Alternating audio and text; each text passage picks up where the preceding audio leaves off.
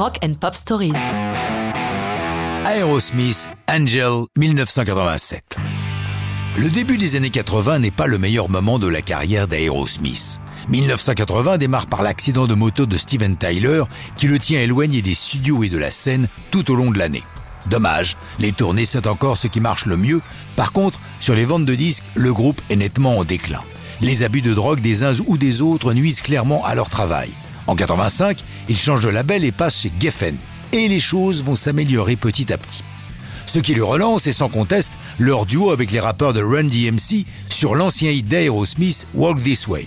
Cela ne pourrait être qu'un succès sans lendemain, mais c'est sans compter sur John Kalodner de Geffen Records qui les prend en main.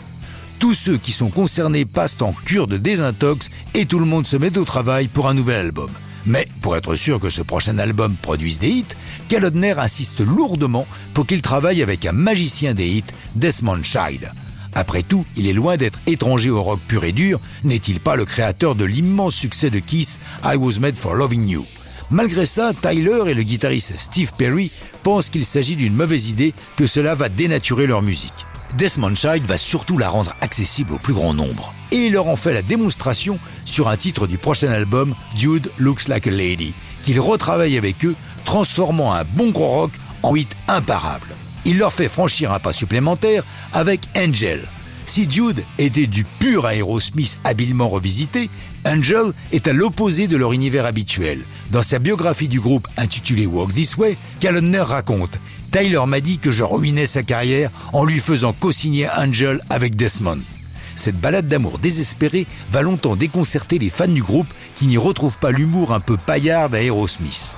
Par contre, Angel va conquérir une armée de nouveaux fans du groupe, bien soutenus par une vidéo abondamment diffusée sur MTV, réalisée par Marty Kellner, qui ne révolutionne pas l'art du clip, mais accumule les clichés propres au groupe de rock chevelu de l'époque, avec extraits de concerts, effets spéciaux un peu cheap, de 187, et guitariste qui joue seul sur une route perdue en plein désert.